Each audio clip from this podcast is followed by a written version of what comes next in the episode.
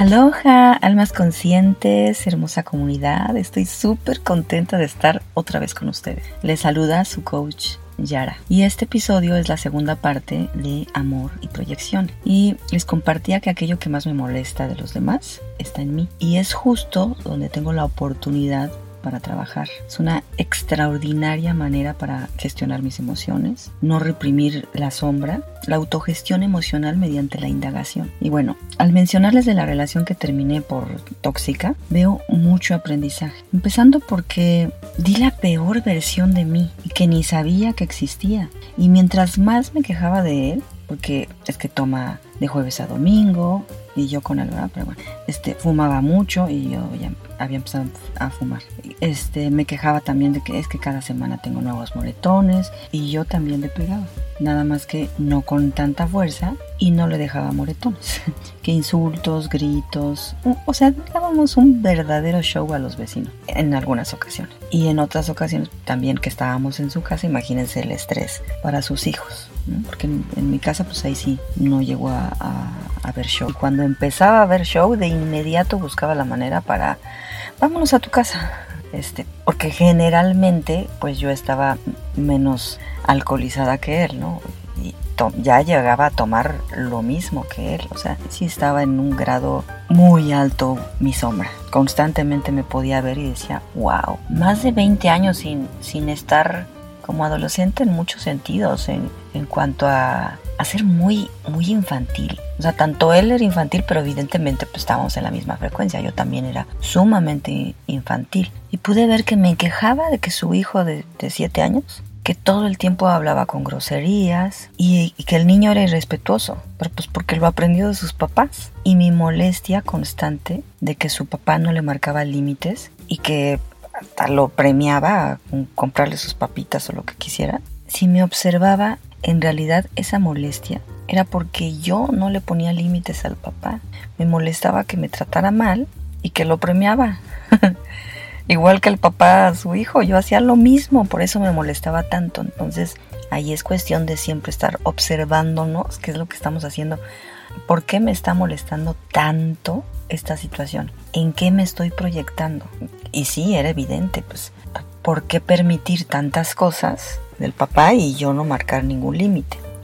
Pero bueno, voy a comenzar con un libro que se llama Yo soy tú, la mente no dual, de Henry Corbera, y nos dice, no hay nadie más a quien perdonar, el otro, aquel que llamo tú es solamente la expresión de la conciencia en la pluralidad de la conciencia. Y los personajes de esta última se reencuentran para vivir una experiencia que en última instancia es el perdón.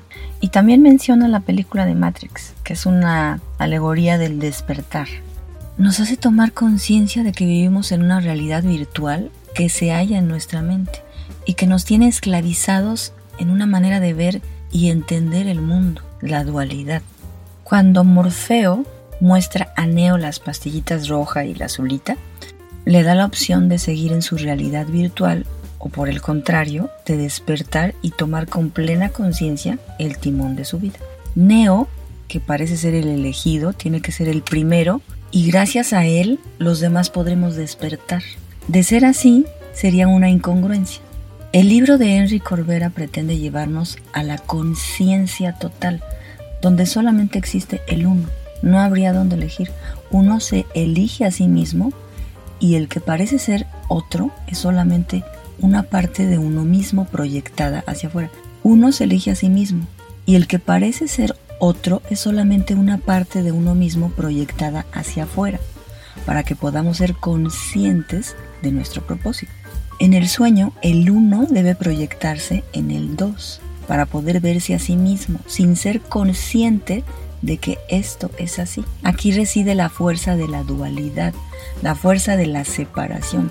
Para poder vivir en esta realidad virtual, el uno se proyecta a sí mismo desde la conciencia del ser, olvidándose de ello porque se encuentra sometido a una fuerza de división y separación que él mismo ha creado pero que ya no recuerda. Estamos plenamente en el sueño, en el mundo material. Para poder dar fuerza a esta realidad fabricada, hay que crear un ente, el ego. que nos mantenga en ella y luche por ella, y cuyo principal motivo sea no despertar, pues ello equivaldría a su destrucción. En Matrix, el agente Smith sería el ego, diseñado para que sigamos dormidos y que sigamos al servicio de las máquinas. Y las máquinas a su vez pues son la verdad establecida y ortodoxa, la clase dirigente que nos dice cómo deben de ser las cosas. Y no me extiendo más en esta película tan fascinante y con tanta enseñanza. Bueno, mejor se las recomiendo, ¿verdad? Que la vuelvan a ver. ¿Y cuál es el punto? Yo estuve tomando en estos tres meses, bueno, seis porque hubo un break de tres en tantas temporadas que tuvimos durante los nueve meses y que me generé la adicción al alcohol, alcohol, ojo, una manera de anestesiar el dolor y evadir, de seguir dormida, ¿verdad? Si yo no me hago responsable de mi persona y que lo más cómodo para mi ego es hacerme la víctima y echarle la culpa a él, y es que el malo es él y el alcohólico es él, quien no ama a sus hijos porque no les da un buen ejemplo, porque les grita, los insulta, X, Y, Z, ¿ok? Y hago paréntesis. Si sus hijos no le importaban, ¿por qué pensar que me diera un abrazo en mi cumpleaños o me diera flowers? Como amo esa canción, pero bueno. Este, el 14 de febrero, o, comida cuando le dije que mi refri estaba vacío. Como me dijo mi coach. ¿Tú vales que, te regale unas sopas, que te llene el congelador? Aunque te trate mal, pues ese es el valor que tú te estás dando y está bien puedo seguir ciega de mi realidad, puedo seguir dormida al estar observándolo solo a él en vez de observarme.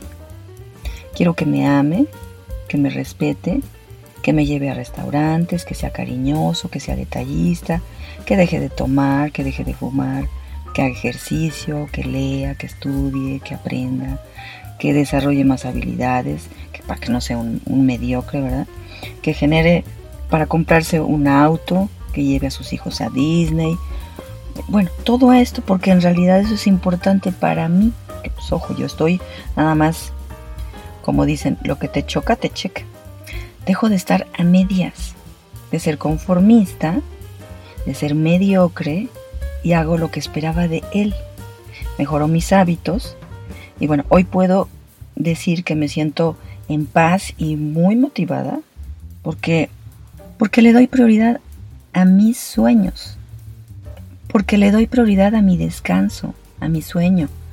Me despierto temprano, me hidrato con mi suero, me tomo mi cucharada de aceite de oliva, mi rutina, hago mi rutina de, lunes a viernes de pesas, me tomo mi café keto, me baño con agua fría, que eso es maravilloso, aunque los primeros segundos no me gustan y siento que me están mentando la madre, pero lo disfruto después de los primeros segundos lo disfruto, wow. Y es cumplir un, reto. Y bueno, que me tomo mi licuado de perejil con apio y jugo verde. Me enfoco en mi trabajo, que estoy haciendo mi página web, en mis cursos, en mi lectura, en mis estudios. Y a las 7, sí o sí, me salgo a caminar 6 kilómetros o a veces 7. Y me puedo dar otro baño, oh, riquísimo, la misma estrategia, ¿verdad? Primero grito, propongo mis canciones favoritas y ya lo disfruto. Medito y duermo como bebé. Y eso es poner foco en mí. En lugar de estar observando todo lo que estaba haciendo él, todo lo que me molestaba de él, dármelo. si me quiero comprar flores, si me quiero apapachar, abrazar, besar, ser más detallista, pues todo lo puedo hacer yo con la canción de Flowers, ¿no?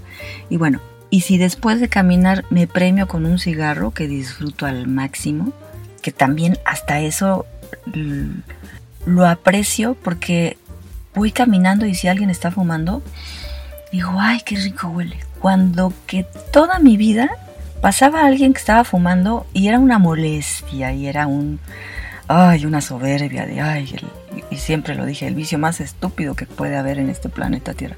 O sea, hay muchos, ¿no? Pero ese es el peor de todos. Y el estar eh, eh, del otro lado, honestamente me siento bien porque sé que en algún momento voy a dejar de fumar, pero me estoy dando el, me estoy permitiendo dar ese gusto, un cigarro al día. Y no pasa absolutamente nada. Me refiero a que si ya me estaba fumando media cajetilla de cigarros al día, bueno, pues ya simplemente le bajé considerablemente.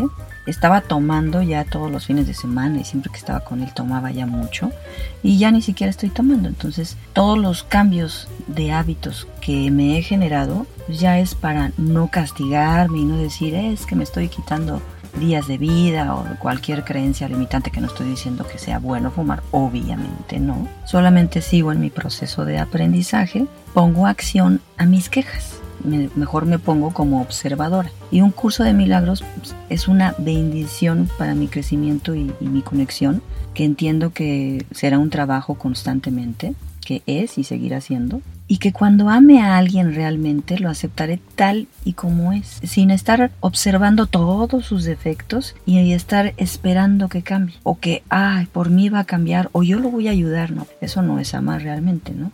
Ahora, en mi experiencia, si alguien está con un adicto, con un alcohólico, etcétera, no digo aléjate. Simplemente el consejo sería la autoindagación. Si terminas la relación o no. Como me dijo un, amigo que, amo muchísimo. Me dice, aunque haya algún tema de alcoholismo u otra adicción, si la pareja realmente quiere dejar ese falso refugio, estará en terapia y dejará la bebida y empezar a cambiar sus hábitos, pero por decisión propia empezar a hacer ejercicio, a meditar, a tener un buen descanso, a estar en terapia tanto en pareja como de manera individual, porque ambos quieren crecer, que leen de alguna fuente, o sea, tienen crecimiento en su lectura, en, en su desarrollo personal. Pero lo reitero, ambos están en la misma frecuencia de querer crecer juntos, de aprender juntos, de estar haciendo ejercicio juntos, de estar en un verdadero proceso de conciencia y de crecimiento. Y sí habrá pleitos y sí habrá ciertos conflictos, pero ambos están comprometidos a tener una relación estable y a apoyarse a crecer.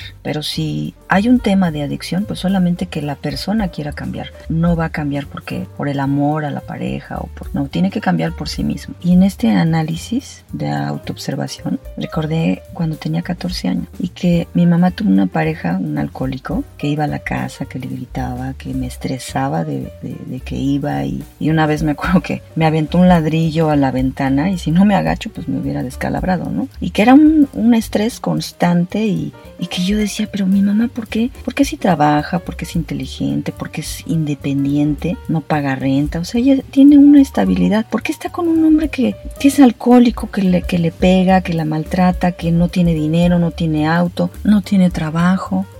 y, bueno, me di cuenta que yo estaba haciendo exactamente lo mismo, siguiendo ese patrón que tanto detestaba y no entendía mi mamá. Entonces en el coaching, en la terapia, en la lectura, en un curso de milagros, pues son herramientas en las que puedo seguir despertando y sanar esas heridas y no repetir los mismos patrones. Y a la vez, pues que no siga mi hija con ese mismo patrón, ¿no? Porque aunque yo diga es que no me ve, el hecho está. Y no importa que me vea o no me vea, simplemente es la acción y eso genera que se repita. O que exista la gran posibilidad de que se pueda repetir en ella y obviamente pues eso no quiero, ¿no?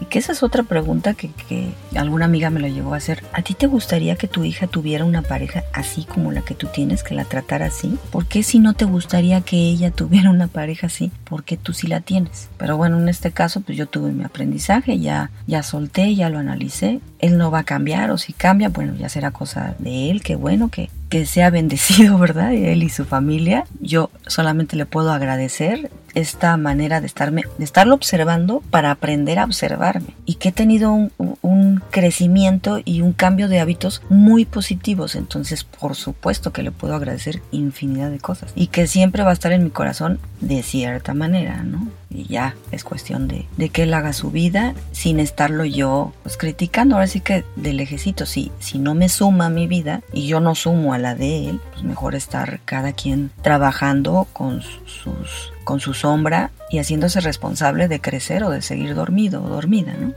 Y bueno, les comparto esto de un curso de milagros que dice, puedes esclavizar un cuerpo, pero las ideas son libres y no pueden ser aprisionadas o limitadas en modo alguno, excepto por la mente que las concibió, pues ésta permanece unida a su fuente, que se convierte en su carcelero o en su liberador, según el objetivo que acepte para sí mismo. El cuerpo no puede curarse porque no puede causarse enfermedades a sí mismo. No tiene necesidad de que se le cure. El que goce de buena salud o esté enfermo depende enteramente de la forma en que la mente lo percibe y del propósito para el que quiera usar. Y bueno, me apoyo mucho también en el contenido de los libros de Henry Corbera y de sus estudios, porque él, él es el desarrollador de bioneuroemoción y es sumamente interesante. Me apasiona porque tiene mucho crecimiento y me apasiona porque me ha dado mucho conocimiento que disfruto y que desmenuzo y que soy un bebé que estoy aprendiendo de este despertar y quiero aprender también con ustedes porque al compartirlo pues es un estudio más profundo para mí y esa es la bendición para mí, la bendición que quiero compartir con ustedes. Y bueno, en su libro nuevamente Yo soy tú, la mente no dual de Enrique Corbera, dice, en este campo de la mente las emociones son el vehículo que nos permite conectar nuestra mente con el cuerpo. No hay nadie más a quien perdonar. El otro, al que llamo tú, es solamente la expresión de la conciencia en la pluralidad de la conciencia. Y los personajes de esta última se encuentran para vivir una experiencia, que en última instancia es el perdón. Hay personas atrapadas en la ira, en la cólera, en la sinrazón, en su conmiseración hacia sí mismas, en sus resentimientos. Quedan bloqueadas en un nivel de conciencia muy tóxico que les puede llevar a desencadenar malestares físicos y mentales. Todo ello se debe a que no se permiten aumentar su nivel de conciencia mediante la comprensión y el perdón. Realmente les recomiendo ampliamente este libro de Yo Soy Tú. Es fascinante, bueno, así como la película, ¿verdad? Porque estoy disfrutándolo mucho y más al compartirlo. Y cierro con este fragmento de un curso de milagros. No pienses que puedes ir en busca de la salvación a tu manera y alcanzarla. Abandona cualquier plan que hayas elaborado para tu salvación y sustitúyelo por el de Dios. Y este otro fragmento que dice, todo aquel que está involucrado en una situación está haciendo el papel que le corresponde. Y en el libro de, de Enrique Corbera, Yo Soy Tú, dice, Bienvenido seas a mi vida, Smith. Si me preguntas por qué sigo mi camino, te respondo, porque lo elegí. Este es el poder de nuestro mundo dual. No somos conscientes de que aquello que se rechaza recibe fuerza del propio rechazo, produciéndose así el impulso que hace que todo cambie. Esto es así porque el uno integra al dos y se alimenta de su energía, de su experiencia, de su dolor, de su apego, de su fuerza por expresarse en la separación, en la proyección. Eres el espejo en el que puedo ver mi sombra, de la que puedo obtener la energía para desarrollar mi vida. Gracias por la energía que me envías, que me da fuerza para ser más humilde y tomar conciencia de lo que debe ser. Simplemente es. Tus gritos, tus calumnias, tus insultos son la fuerza para que avance.